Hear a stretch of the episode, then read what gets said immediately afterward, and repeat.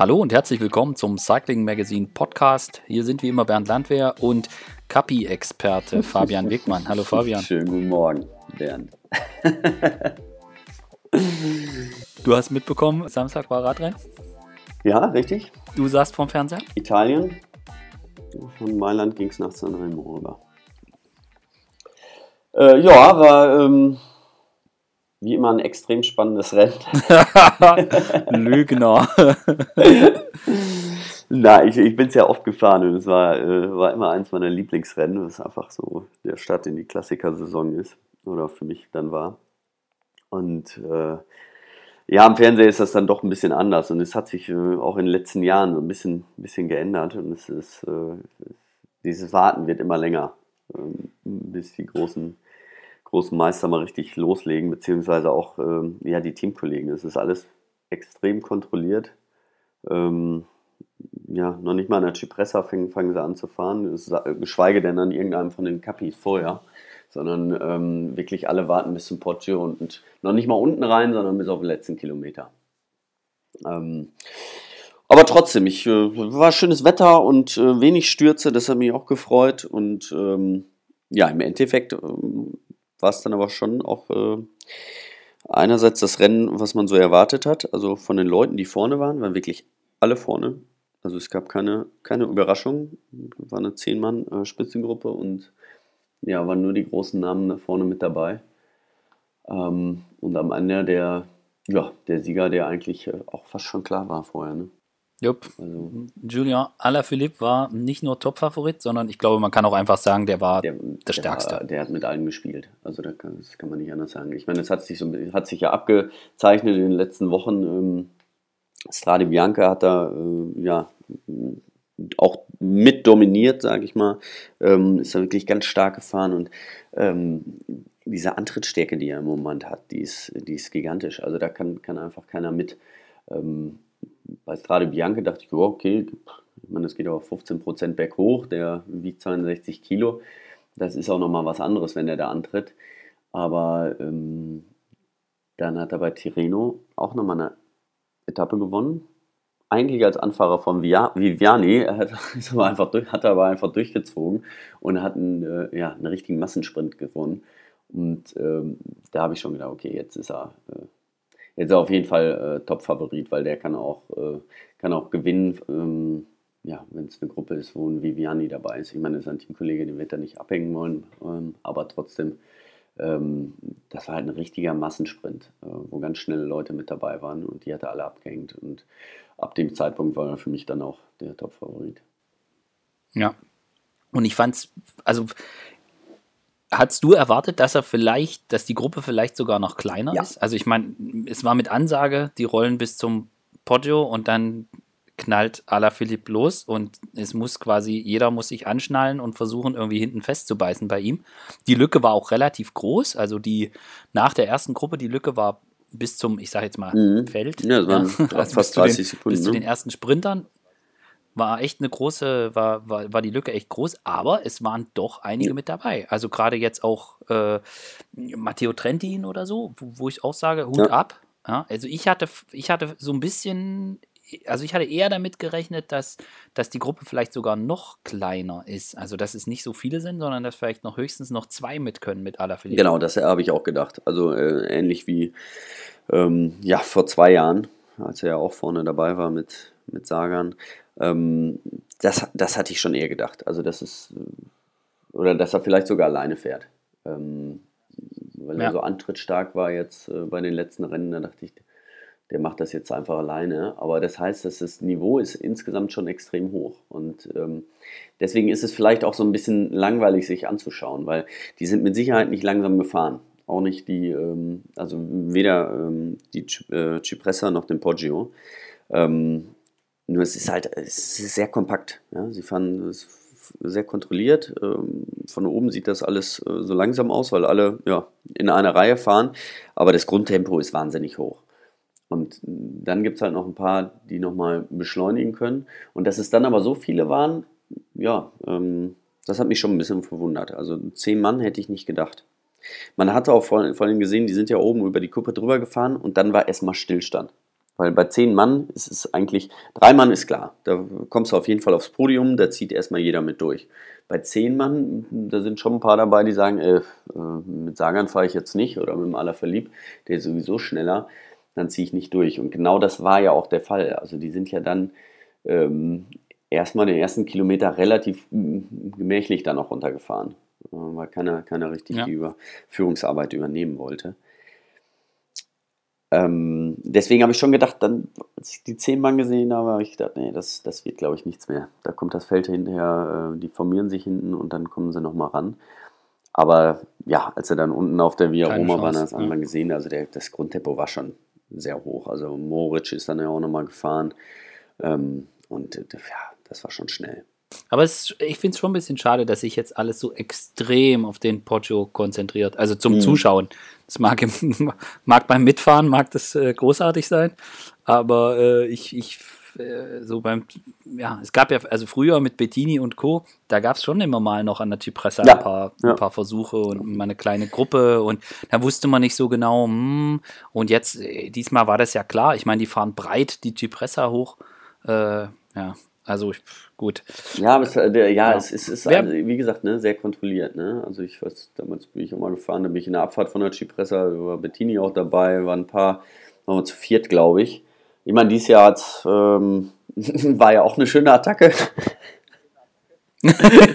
Stimmt. Wie gesehen hat, aber ähm, da, äh, das war schon spektakulär, wie der runtergefahren ist mit über 80. Nicolo Bonifacio. Ja, äh, also ja. der hat die, die Motorräder vor sich hergejagt. Ähm, das Kameramotorrad, das konnte einfach nicht schneller und der jetzt, äh, hat immer nur geschrien, hat schneller, schneller gerufen und ist da wirklich rechts und links vorbeigefahren. Das war schon war eine schöne Attacke, aber dass da ja, kein anderer mitfährt, ist halt ein bisschen schade. Ne? Also ähm, wenn es schon nicht berghoch ist, dann wenigstens bergunter. Ähm, aber wie gesagt, da sieht man einfach, wie die Teams eingestellt sind. Die sagen hier, wir haben einen Kapitän, alles für den und ähm, wir brauchen das, das Rennen nicht vorher schnell. Also, wie gesagt, das Grundtempo ist ja schnell. Also, das ist nicht so, dass es langsam ist, aber die wollen es gar nicht mit Attacken irgendwie ähm, irgendjemand außer Kontrolle bringen oder irgendwelche Teams durcheinander bringen, sondern jedes Team ist oder geht davon aus, dass sein Kapitän so stark ist, dass man einfach warten muss und dann muss der eine Attacke setzen und dann äh, die muss sitzen und dann gewinnt er. Also es äh, lehnt sich da keiner aus dem Fenster groß. Lass uns trotzdem über positive Überraschungen mhm. sprechen. Mhm. Ähm, nicht nur Bonifatius Abfahrtkünste, der kennt da, glaube ich, jeden Zentimeter, also nicht umsonst stand da auch sein Name überall dran ja. geschrieben. Ich glaube, der feiert sich jetzt auch brutal, wie er da runtergeknattert ist. Aber äh, Hut ab. Also ich hatte, ich habe gedacht, boah, hoffentlich holen, holen sie den dann jetzt nicht in Einzelteilen von der Leitplanke runter, mhm. aber Hut ab, äh, hat er stark sehr gemacht. Souverän. Wer mir sehr gut gefallen hat, äh, war Deutschland-Toursieger Martin Moritz, ja. du hast es schon angesprochen. Mhm. Riesenstarkes Rennen, muss man echt sagen. Und ähm, ich glaube, das ist, also mich hat der sehr, sehr beeindruckt. Nicht nur, dass er da bergab nochmal äh, vorgekommen ist, sondern auch wie er da gefahren ist und er probiert es nochmal selber, das war schon richtig stark. Das war richtig stark. Also, ähm, und ich bin mir sicher, er wäre noch weiter vorne gewesen, wenn er nicht für Nibali hinterher noch gefahren ist. Also er hat ja, wie gesagt, er ist angefahren, hat es dann selber probiert, ähm, hat dann gesehen, okay, ähm, Nibali ist hinten dran, ist dann vor vorne gefahren, hat dann nach der letzten Kurve, das ist ungefähr 700 Meter vor Ziel, hat sich komplett zurückfallen lassen hat sich zehnmal umgedreht, bis Nibali bei ihm am Hinterrad war, hat dann angetreten, aber dann konnte Nibali nicht mehr. Also ähm, dann hat er nochmal angetreten, wollte ihm den Sprint anziehen und wird aber trotzdem noch Fünfter. Wenn er da sich einfach gut versteckt hätte, wäre er mit Sicherheit, ähm, also an Sagan auf jeden Fall noch, ähm, vielleicht sogar an Kwiatkowski noch vorbeigefahren. Also, ähm, da, also ich sag mal, Platz 1 war vergeben. So, aber ähm, Platz Lulu, Lulu war nicht zu stark. ja, das, das haben wir gesehen, der war das wirklich stimmt. so stark, aber ab Platz 2 ähm, wäre auch alles für ihn äh, drin gewesen. Ja, und ich war auch begeistert von äh, Vote van Art. Vote van Art, klar. Hut ab. Also das, der Crosser da, ich meine, gut, das ist jetzt nicht, äh, das, jetzt nicht das, das alleranspruchsvollste Rennen, aber halt ewig lang. Und, äh, 6 Stunden 40, ja. Also das muss er als Crosser mal machen. Wenn du normalerweise richtig, nur richtig. eine Stunde fährst plus eine Runde, dann sind sechs Stunden 40, 40 schon extrem lang, ja. Ja, so und, und ähm, er fährt damit drüber. Er fährt dann sogar noch das Loch zu. Ja, ja also ähm, ich bin mir, weil ich glaube, als zu Trentin, oder? Als Trentin attackiert hat, fährt wo das Loch. Also ja, auf jeden Fall, richtig, er, er genau. schließt da nochmal eine mhm. Lücke und also es war richtig, ich habe, ich muss ganz ehrlich sagen, ich war beeindruckt und ich finde das, find das richtig cool, wie der fährt. Und das ist jemand, der so richtig, der versteckt sich nicht und macht, sondern einfach mutig und das hat mir sehr, sehr gut gefallen, muss ich mhm. echt sagen. Und da kriegt man echt schon ein bisschen, bisschen Bock äh, auf die nächsten Rennen. Ja, also. Um ihm, um ihm zuzugucken. Wout van Aert und Van der Poel, das sind die beiden, ähm, ja, die nicht nur im Cross alles beherrschen, sondern die wirklich jetzt auch auf die Straße preschen und äh, sich da überhaupt nicht verstecken müssen. Ne? Ja, richtig cool. Und da wir ja heute nicht nur über Mailand Sanremo, sondern auch über die äh, nächsten Klassiker in Belgien äh, sprechen wollen, wer jetzt echt mal bereit ist für einen ganz großen Sieg, ist Oliver Nasen. Vorne mit reingefahren, ne? Ja, super, super stark gefahren. Ja, wieder, wieder bei Mailand Sanremo, jetzt auch äh, richtig stark gefahren. Wir haben das, hatten ja schon äh, gesehen bei Paris-Nizza, wo er da mitfährt und dann, dann am Ende irgendwie, äh, ich weiß nicht, Zweiter wird bei der Schlussetappe. Das war schon, das war schon richtig gut. Da konnte man sehen, dass er Form hat. Aber jetzt, jetzt, äh, jetzt bei Mailand Sanremo hat man halt, ich hatte fast so ein bisschen das Gefühl, er, er weiß selbst nicht, wie stark mhm. er ist oder er glaubt selber nicht so ganz genau dran, dass er, dass er so ein Ding wirklich auch gewinnen kann. Also meine, er hat es da irgendwie so ein bisschen versucht am Ende der Abfahrt, aber er ist mega stark und langsam ist er auch nicht. Ich meine, Ala Philipp äh, zu schlagen an dem Tag ist jetzt nochmal ein ganz anderes Thema und er wird Zweiter, also der, der, der beste Platz, der zu vergeben war. Aber irgendwie habe ich bei ihm so das Gefühl, jetzt, vielleicht ist es jetzt auch so, dass er bei Mailand Sanremo gesehen hat, hey, wow, äh, das kann ich, aber ähm, manchmal habe ich bei ihm so ein bisschen das Gefühl gehabt, er weiß selber nicht so genau, wie stark er eigentlich ist. Hat jetzt auch noch nicht so viel gewonnen, aber der ist jetzt einfach ja, reif. Ja. Also der muss nee, jetzt das, einfach, das muss eigentlich so, muss das, einfach ein großer Sieg Genau, her. also das Ergebnis, das muss eigentlich den, den Knoten durchschlagen haben. Ähm, der muss sich jetzt hinter keinem mehr verstecken. Er hatte ja sogar so ein bisschen die Nerven verloren, als sie dann oben äh, am Poggio äh, sich absetzen konnten. Da wollte keiner am Anfang fahren, haben wir ja gerade gesagt. Und äh, da hat er sofort die Führungsarbeit übernommen, weil er dachte, ja, pff, Hauptsache jetzt erstmal vorne mit dabei sein und ähm, mitfahren. Ich meine, es waren ja alle großen Namen dabei. Ich meine, wir haben äh, allein drei ehemalige Weltmeister da vorne drin. Oder nicht ehemalige, Valverde, äh, ja. aktueller Weltmeister, Peter Sagan und Kwiatkowski. Da sieht man einfach, wie das, wie das Niveau da ist ne? Äh, oder war. Ähm, und wenn du da in der Gruppe bist, wenn du da noch nicht allzu viele Rennen gewonnen hast, dann bist du erstmal, erstmal heilfroh. Ne? Ja, auf jeden Fall. Ja, und äh, auf den können wir wirklich auch jetzt bei den nächsten Klassikern, ich meine, er ist sehr gut äh, auf den Pflastern von ihm unterwegs. Ähm, das, die Rennen, die werden ihm noch, als Belgier vor allen Dingen, werden ihm noch viel mehr bedeuten als, als Mailand Sanremo. Also, ähm, weil es einfach seine Heimat ist. Und ja. ähm, wenn du als Belgier in Belgien ein großes Rennen gewinnst, bist du einfach nochmal noch mal größer. Und äh, das wird ihm mal ordentlich äh, Selbstvertrauen gegeben haben gucken wir doch mal voraus. Ähm, es steht ein, wie ich finde, sehr, sehr schönes Klassikerwochenende an. Also unter der Woche ist noch ähm, drei, Tags äh, de Panne, aber das ist ja nur noch, das Rennen hat sich ja verändert. Äh, nur, noch, nur noch ein Tag ja. Als Eintagesrennen und vom Charakter her ähm, riecht das nach einem, nach, nach einem Sprint. Ähm, aber am Wochenende geht es dann kann man dann schon mehr ablesen, auch in Richtung Ronde van Flanderen, weil erst E3, E3. heißt jetzt nicht mehr E3 Harelbeke, sondern äh, E3 Binkbank Classic. Mhm. Ja, also neuer, neuer Hauptsponsor. Mhm. Aber wo, wo E3 draufsteht, ist auch E3 drin. Ja, ja also die, die, die, klein, die kleine Flandern-Rundfahrt. Und dann am Sonntag äh, Gent. Genau, richtig. Ja, bist du eins von denen, bist du eins von denen nee. mal gefahren? Du weißt, ich bin äh, war immer ein guter Kopfsteinpflasterfahrer, aber die Rennen bin ich leider nie gefahren. nein, nein. Ich, Hast du, warst war du? Nie, nie eins meiner, meiner Lieblingsrennen. Muss ich offen zugeben. Ja. ja. Also, aber sehr spannend. Aber zum Zugucken großartig. Genau. Ja, wolltest du auch gerade sagen. Ja, das sind einfach Rennen, da, da passiert wirklich was. Ähm, wie gesagt, wenn man als Fahrer da nicht, wenn man das nicht liebt, irgendwie diese, ähm, diese Schläge, dieses, ähm, dieses Rütteln und dieses Kopfsteinpflaster, ja, dann hat man da keinen riesen Bezug zu, nur die, die Rennen an sich, diese Dynamik, die da drin ist, da passiert halt richtig was. Ja? Also kannst du bis zum Schluss äh, kann nochmal ein Defekt passieren oder äh, man rutscht weg oder versteuert sich einfach nur. Und deswegen passiert da natürlich extrem viel. Und äh, deswegen sind die immer schöner anzuschauen. Wetter spielt auch immer eine sehr große Rolle. Ähm, Wind ist oft, oft mit dabei. Ich glaube, nächste Wochenende wird ein bisschen besser. Es sieht ganz gut aus. Ähm, ist ja jetzt Anfang der Woche nicht ganz so gut gemeldet, aber zum Ende der Woche soll es wohl, wohl trocken bleiben. Von daher ähm, werden wir da wohl kein, keine Schneeballschlachten sehen.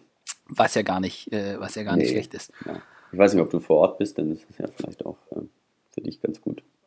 Ich vorhin, ich vorhin, ich, ja, ich vorhin, ich bin da auch gar nicht, bin da auch gar nicht, äh, also ich weiß gar nicht, letztes Jahr, glaube ich, war es bei E3, letztes Jahr war ja die, die, die legendäre, wo Yves Lampard und äh, Niki Terpstra irgendwie, keine Ahnung, 70 vor Ziel ja. losfahren beim E3-Preis und dann das, äh, das Zweier, Zweierzeitfahren machen und äh, Terpstra am Ende, am Ende das Ding äh, gewinnt. Und genau, ich glaube, da war es. Vor Gilbert und von Avamat im letzten Jahr, ja. Ja, genau. Gilbert sprintet dann noch aus der zweiten Gruppe, sprintet dann noch, fährt, glaube ich, nach der letzten Kurve fährt er, glaube ich, noch los und, und holt sich noch Platz zwei äh, mit dem Grinsen. Und dazu muss man natürlich auch sagen, Van Avermaet hatte im Jahr davor Gilbert geschlagen. Deswegen hat er es, äh, um Platz 2 ja. hat er sich da nochmal so ein bisschen revanchiert. Aber wie gesagt, Terpstra war vorne und äh, ja, sie haben Platz 1 und 2 gemacht Quickstep. Ja, und auch das war ein super, super spannendes Rennen. Also, dass die, dass die da ewig vorm Ziel losfahren, nachdem das Feld hatte sich geteilt dem Sturz und dann kommen die jetzt nochmal vor oder nicht und in der Verfolgergruppe, wer arbeitet da wie zusammen und dann sah es halt zwischendrin wirklich mal so aus, okay, die könnten vielleicht noch hinkommen aber äh, großartig. Also E3 ist für mich wirklich ein, eins der Rennen, die ich wirklich extrem gern mag. Da gucke ich wirklich sehr, sehr gerne zu. Und äh, das ist eins von den Rennen, habe ich letztes Jahr schon gesagt, wo man echt, äh, wo man echt genau timen muss, wann man mal aufs Klo gehen kann, um nicht die entsche um entscheidende, entscheidende, entscheidende Szene zu, äh, zu, des ja. Rennens zu verpassen. Wenn Terpstra dabei ist, darfst du auch 70 Kilometer vor Ziel noch nicht gehen. Ne? Nee, da musst du dann, äh, musst du dann aushalten. Nee, großartig. Also auch Pressezentrum da total klein in so einem, ja, was, Turnhalle oder Gemeindehaus oder so und in so einem kleinen Raum daneben und dann gibt quasi Bier und Cola so, vom, von der Verpflegung her und diese Legende. Genau in der Reihenfolge. Nee, ne? das ist schon eine, ja. genau so. Ja, ist Pflicht, kann man nicht anders. Nee, ich mag, ich, ich mag das Rennen einfach total gern und beim Zugucken. Und ich bin auch dieses Jahr, muss ich ganz ehrlich sagen, total gespannt, wie es ablaufen wird, weil das, was Quickstep da jetzt äh, bis jetzt in, äh, bei den Rennen gezeigt hat, ist einfach, einfach enorm. Und ich, und ich bin wirklich mal gespannt, wer, wer kann da dazwischen hauen. Aber wir haben es gesehen hier mit Olli Nasen und Co. Da sind schon ein paar, die, die, die richtig gut fahren da bin ich mal gespannt, was passiert. Also ob es da möglicherweise macht es Quickstep so, dass sie halt, keine Ahnung, 80 vor Ziel oder so, dann einfach mal Vollgas geben, keine Ahnung, am Teinberg oder so und dann zerfliegt das ganze Ding und es ist dann nur noch eine kleine Gruppe übrig und es sind wieder fünf blaue drin oder sechs. Aber äh, so genau weiß man es halt ja. nicht. Und das finde ich schon, finde ich schon immer ganz gut. Ja, es ist halt extrem schwierig für die Teams. Ne? Ich meine, sie haben, sie haben absolute Topfahrer, ne? Ob es jetzt ähm, ja, so, so ein Trentin bei Mitchell, Mitchelson Scott, so jetzt langsam. Ne? Van Art werde jetzt super gut, Sagan ist auch dabei, Nasen, aber die müssen, das sind halt mehr oder weniger Einzelkämpfer. Also sie haben jetzt nicht so ein, ja. ein äh, so ein breites, äh, breit aufgestelltes Team ähm, wie De Koenig, äh, Quickstep. Von daher ähm, ja, müssen sie sich irgendwie was einfallen lassen. Wenn sie zu früh attackieren, kann es halt sein, dass sie von, ihr, von ihrem Team isoliert sind und mit vier Quicksteppern rumfahren. ähm, oder ja. sie müssen halt ein bisschen, äh, ein bisschen warten. Ähm, ist schwierig. Also ähm, ein Team kann gegen die nichts ausrichten, gegen Quickstep. Da müssen sie sich schon so ein bisschen auch mal zusammentun. Ja. Aber ich bin auch mal gespannt. Ich meine, äh, Trek Segafredo hat eine richtig starke Mannschaft. Das muss man halt echt sagen. Also hier mit äh, Stuyven Degenkolb, Mats Pedersen, dann noch Toins dazu, Alex Kirsch, der sehr mhm. gut gefahren ist ja. gestern. Chapeau nochmal an ihn, ne? Das, äh ja, super stark. Also für alle, die es nicht gesehen haben, äh, er fährt da mit äh, Mathieu van der Poel rum und leider auf dem letzten Pflaster kann er nicht, kann er nicht folgen und wird dann am Ende noch eingeholt und Van der Poel holt sich das Ding. Aber man hat gesehen, dass der auch eine richtig gute Form hat. Mhm, ja. ja. Und, und da muss man sagen, ich meine, Trek, das sind, da sind auch vier Leute dabei, wo du sagen kannst, die, die können da richtig mhm. mitmachen. Ja, also ich, ich bin mal gespannt, was da passiert. Oder ähm, Team Sky, Gianni Moscon, der, der, der Traktor, äh, wenn er dabei ist, Ian Stenner, Dylan van Baale, Luke Rowe. Da kannst du auch jeden von denen mitschicken. Gr grundsätzlich ja. schon, genau, ja. Das sind alles, alles Riesenfahrer, aber irgendwie haben es hat Quickstep halt immer noch einen, der nochmal einen Ticken. Wie auch immer. Ja. Nein, aber keine Frage. Also es sind, es sind ähm, viele gute Teams auch dabei. Ich meine. Ich glaube schon, dass es so sein wird, dass relativ weit vorm Ziel dass das Rennen gesprengt wird und dann eine kleine Gruppe übrig bleibt und dann muss man halt gucken, wie die Konstellation ist. Also fünf, fünf Quickstep-Leute sind bestimmt dabei mhm. und dann muss man halt mal gucken, wie viel, wie viel sind von Trek da und dann sortiert sich vielleicht auch nochmal eine kleinere Gruppe, wo vielleicht nicht die ganz großen Namen dabei sind, weil ich meine, E3 ist jetzt, ist zwar ein wichtiges großes Rennen, was auch zur World Tour gehört, aber es ist halt doch nicht die Flandern-Rundfahrt und es ist auch ein bisschen kürzer. Vielleicht bekommt da schon noch mal jemand, äh, ich sag mal aus der zweiten Reihe ist falsch, aber so Reihe 1b, ja, mhm. äh, dann die Chance da wegzukommen.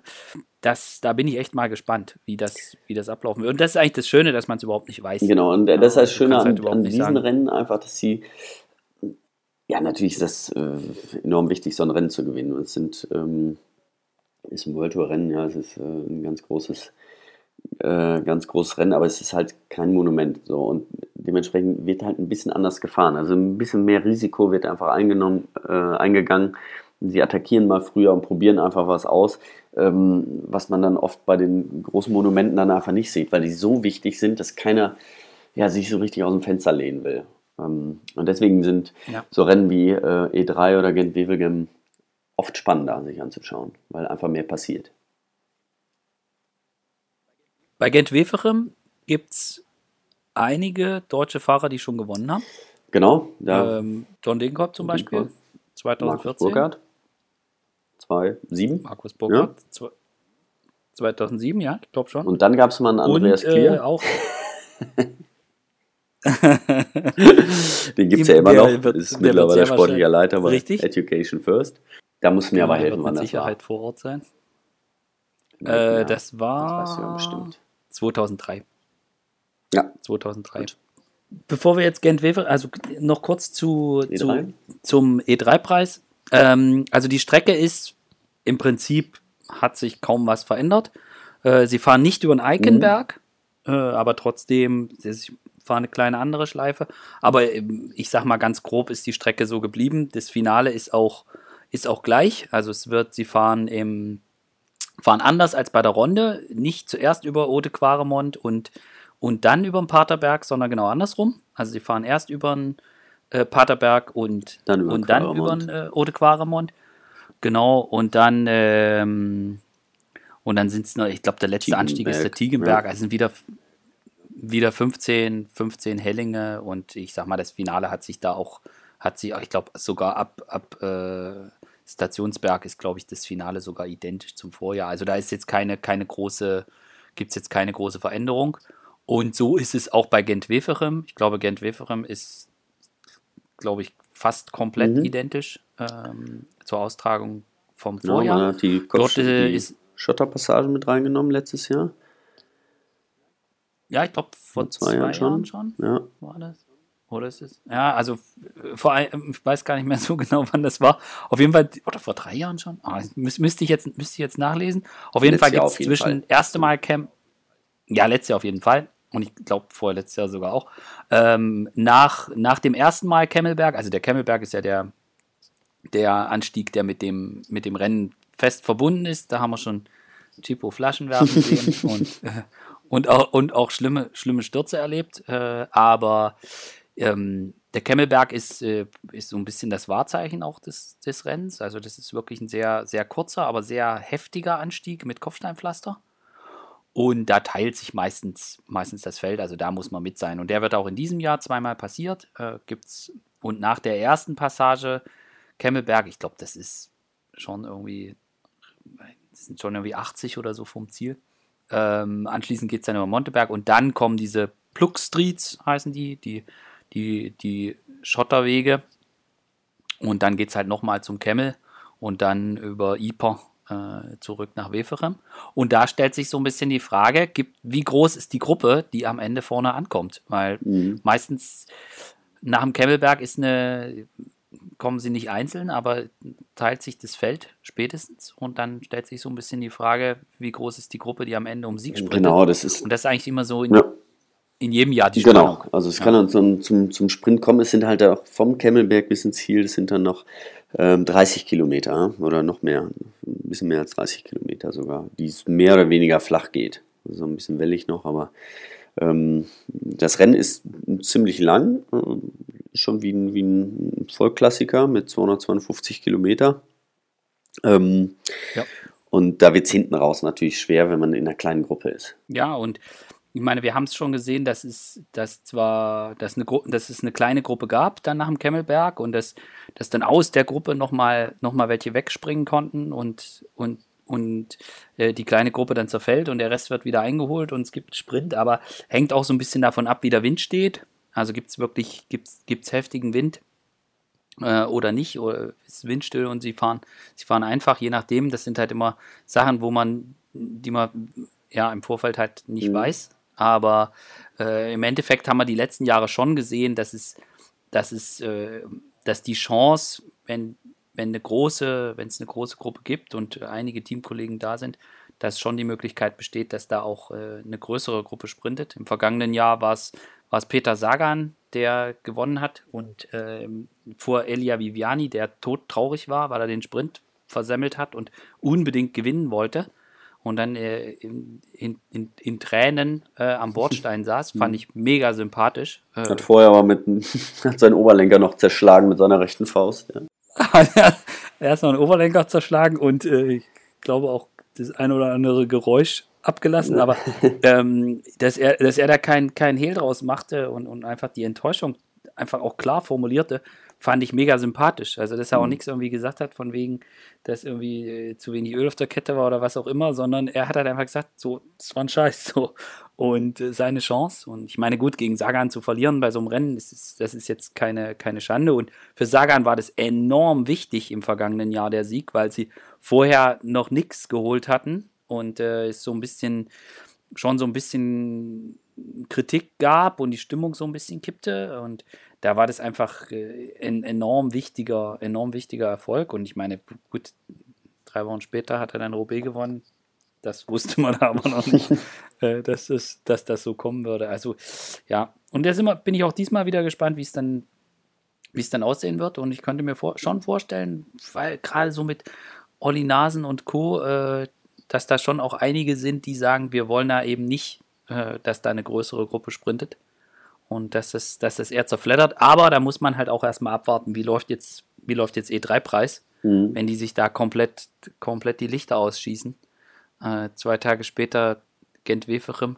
Äh, ich meine, klar ist ein Tag dazwischen, aber ja, das ist, bist du auch nicht mehr, bist auch nicht top erholt. Nee, genau. Ja, aber es ist, ähm, also ich muss sagen, ich weiß nicht, wie du es siehst, aber für mich gibt es nicht diesen einen äh, Top-Favoriten, ja? Wie, wie damals, ähm, nee. wenn man sagt, okay, Bohnen äh, wird jetzt auf jeden Fall gewinnen, irgendwie der ist so stark. Ähm, fahren alle ganz gut, aber auch so ein Sagan hat eben, der hat's jetzt, der kann auf jeden Fall gewinnen, keine Frage. Ähm, aber er hat jetzt noch nicht das, was er in den letzten Rennen gezeigt hat, kann man nicht sagen, okay, der ist jetzt äh, auf jeden Fall der Top-Favorit. Ähm, auch in Greg van Avermaet war jetzt nicht so, dass ich sage, ähm, der ist für mich 100% gesetzt. Ähm, man kann eigentlich nur sagen, Team Quickstep ist sehr, sehr stark also De Koenig und Quickstep. Und ähm, ja, da ja. gibt es noch einige, Einzelfahrer, die stark sind, aber ja, das ist so ein bisschen Lotteriespielen. Ähm, wie das Rennen dann, wie, wie, du sagtest, wie das Rennen dann abläuft. Ähm, wenn man jetzt eine Bergankunft hat, dann weiß man eigentlich ganz genau, da hat man eine Handvoll Fahrer, dann weiß man, die sind jetzt gerade so stark drauf, die können da vorne ankommen. Aber dadurch, dass die letzten 30 Kilometer dann flach sind, spielt der Wind eine Rolle, viel Taktik dabei und ähm, deswegen wird es mit Sicherheit wieder ein spannendes Rennen. Auf jeden Fall. Und das ist ja auch das, was es ausmacht, dass man halt eben nicht vorher, also ich meine, bei der Runde, sind wir ehrlich, da kommen vielleicht fünf, sechs Mann in Frage, die, die, ähm, die gewinnen können. Mhm weil das Rennen halt einfach so super schwer ist. Und, und wenn es mal viele sind, sind es mal zehn. Ja, aber mhm. ähm, bei E3 oder Gent-Weferem, das, da ist sehr, sehr viel möglich. Da kann, da kann Wout van Aert kann da gewinnen, äh, genauso ein Matteo Trentin. Und je nachdem, wie das Rennen läuft, auch einen, einen äh, Sonny Colbrelli oder oder ähm, Elia Viviani bei, bei Gent Weferem. Und das macht es auch so, das macht es auch super, super interessant. Und deswegen glaube ich, ist es echt so, dass man, dass man sagen kann, das sind die Rennen, wo die sind, haben vielleicht nicht so den ganz hohen Stellenwert wie jetzt Roubaix oder die Ronde, aber sie sind halt. Ja, keine Monumente, ne? Aber trotzdem. Sind und super, super interessant. Super ja. interessant, ja. Über wen wir jetzt noch nicht gesprochen haben, ist, ähm, ist äh, Nils Pollitt. Ja. Der, der in sehr, sehr guter Form ist. Ja, also wirklich äh, oh. ganz stark gefahren. Ähm, Platz 2 im Zeitfahren. Beim Zeitfahren, ja. Ähm, das ist schon, schon, schon ganz ordentlich. Ähm, und er ist motiviert. Also er ist, äh, ich meine, der Druck wird auf ihm mit Sicherheit auch lasten. Ähm, Katusha Alpecin haben jetzt nicht. noch nicht das, das gebracht, was, äh, was von ihnen erwartet wird. Und äh, ja, ähm, er hat immer im Grunde genommen gezeigt, dass er ganz vorne mitfahren kann, dass er eine Top-Form hat und ähm, dementsprechend wird der Druck auch an höher, beziehungsweise die Hoffnung, die auf ihm jetzt ruhen. Ähm, aber ich glaube, er kann damit ganz gut umgehen. Er muss einfach jetzt äh, vorausschauen fahren, muss, muss gucken, ähm, was er kann, muss sich an den großen Namen orientieren und ähm, vielleicht ist das seine große Chance, weil ihn keiner so auf der Rechnung hat. Und wir wissen, wie, wie tempostark er hat, äh, wie tempostark er ist. Und wenn er einmal da sein ja. Loch hat und äh, vielleicht, ja, ja, er doch fahren gelassen wird, dann äh, kann er vielleicht mal auch ankommen. Also ich bin da wirklich mal gespannt. Ja, und ganz, ganz langsam ist er auch nicht im Sprint. Also ich glaube auch, dass das ist jetzt. Mal gesehen, das, ne? Bei der Deutschland war letztes Jahr die letzte Etappe. Ja, genau. Und ja. ähm, das ist auch so ein bisschen das, was, also ich hoffe einfach, dass er, also ich glaube, der Druck für ihn und, und jetzt auch von außen, das wird jetzt erst mit, mit Paris-Roubaix dann kommen. Also ich glaube nicht, dass er, dass er jetzt schon, also ich meine, in Deutschland spielt der E3 Harelbeke wirklich nur bei den Nerds äh, eine Rolle, ja, und Gent Weferem, gut, das ist jetzt nicht so weit weg, aber ist jetzt auch nicht so das, wo jetzt, wo jetzt jede, jede Kölner Zeitung bei ihm anruft, er soll noch mal was erklären, aber das wird dann natürlich Richtung Roubaix, wird, denke ich mal, wird die Aufmerksamkeit dann schon relativ groß werden. Ich meine, da ist er jetzt auch der, wo sich alle so ein bisschen drauf stürzen, da kommt dann auch das Fernsehen mit ins Spiel und so weiter. Mhm. Ich glaube, da wird er dann schon, das wird er dann schon merken. Ich glaube, dass er damit gut umgehen kann, aber er wird es schon merken. Aber jetzt bei den Rennen, Weferem und E3, er ist äh, A im Feld, gucken sie alle auf Olli Nasen, Van Avermaet, Sagan, Dick Coining Quickstep. Äh, da ist da fällt ihm jetzt Pollitt gar nicht auf. Nee. Ja, ja. So, wenn er da, wenn er sich da versteckt und macht. Also das ist, ich halte das für eine sehr, sehr gute Ausgangsposition und er kann da einfach machen. Ich meine, er muss, er, es ist jetzt nicht so, dass, dass man jetzt äh, ihn auch jetzt zu den Favoriten aufs Podium ganz fest mit hochheben muss. Das muss man nicht. Aber er hat schon die Chance, da, sie, äh, da auch Akzente zu setzen und sich da vorne zu zeigen. Und mit ein bisschen Glück ist das, ist er in der richtigen Gruppe mit dabei. Und äh, dann, dann muss man gucken. Und er ist definitiv, wenn, wenn da acht Mann vorne sind, äh, von, von Education First ist einer dabei, zwei von Quickstep, äh, Sagan und Olli Nasen und, und vielleicht noch einer von Trek oder so äh, und Nils Pollitt, dann ist er nicht derjenige, der dann von vorne fahren muss, 20 genau. Kilometer, weil er der Top-Favorit ist. Der kann er schön hinten den Schließer machen und manchmal auch mit durchkreiseln, aber schon gucken, dass er ähm, dass er am Ende noch, noch, noch den Bums hat. Und wir wissen, also auch jemand wie Nils, das könnte ich mir halt auch vorstellen, dass eine Situation entsteht, wenn, wenn Olli Nasen oder Van Avermaet oder Sagan attackieren, finden sich immer drei Leute, die nachsetzen. So, aber Richtig. wenn da jemand wegfährt, der jetzt den vielleicht noch nicht alle so ganz genau auf der Rechnung haben zu den Top-Leuten, dann stellt sich auch manchmal die Frage, okay, wer fährt denn jetzt genau hinterher? Und lass in so einer Situation mal drei Mann, drei Mann wegfahren und jetzt ist einer von denen, dann kann er bei so einem Ding auch aufs Podium fahren. Bin ich absolut bei dir. Also das ist, äh, er hat so eine äh, Außenseiterrolle und ähm, das, das muss er jetzt auch mal irgendwann nutzen. Also die, ähm, die Power hat er dazu, der kann so ein Rennen ähm, abschießen. Er muss jetzt ja, ein bisschen das Glück haben und dann zur richtigen, zum richtigen Zeitpunkt am richtigen Ort sein und dann mal durchziehen. Hm. Ich meine, ne, Gent Wevelgem, also so wie das, was Burkhardt äh, damals drauf hatte, das hat er jetzt mit Sicherheit auch drauf. Das will ich damit sagen. Ja. Und äh, deswegen äh, besteht schon die Möglichkeit, dass er so ein Rennen auch gewinnen kann. Jo. Das würde mich freuen für ihn. Auf jeden Fall. Das wäre richtig gut.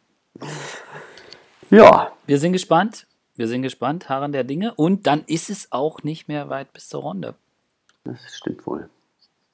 Da können wir jetzt am Wochenende schön uns Notizen machen. Und die ja, ich bin auch ein paar Fahrer. Äh, Van Marke bin ich zum Beispiel mal gespannt. Da kommt auch noch nicht allzu viel. Ähm, nee. Van Bala auch. Ähm, es sind noch ein paar, die sich noch so ein bisschen bedeckt halten, wo ich nicht weiß, ähm, können die noch nicht, können die nicht, wollen die nicht, sparen sie sich's auf. Ah, normal, normalerweise, wenn man es richtig drauf hat, dann gewinnt man vorher auch schon Renten. Ist der Druck auch weg. Aber ähm, man muss natürlich auch, äh, ja, man probiert es so zu timen, dass man wirklich äh, an den beiden Wochenenden ähm, Flandern-Rundfahrt und Roubaix dann seine Topform hat. Und dann muss man auch vier Wochen vorher noch nicht, noch nicht schnell fahren. Oder nicht extrem schnell fahren, sagen wir es mal so. Von daher. Aber jetzt so langsam müssen sie alle in den Schuss kommen. Also da muss man schon mal, schon mal sehen. Da muss man auf jeden Fall vorne mitfahren können. Ähm, wenn man dann nach 100 Kilometer abgehängt ist, dann können wir uns eigentlich schon abhaken für die Saison. Ja, und ich bin halt auch wirklich mal gespannt, gerade was du angesprochen hast, Education First. Mhm. Sebastian Langefeld hat gezeigt, dass er eine super Form hat. Ihr Italo-Rückkehrer Alberto Bettiol mhm. hat gezeigt, dass er eine super Form hat. Äh, der wird der Zweiter beim Zeitfahren von Tirreno Adriatico.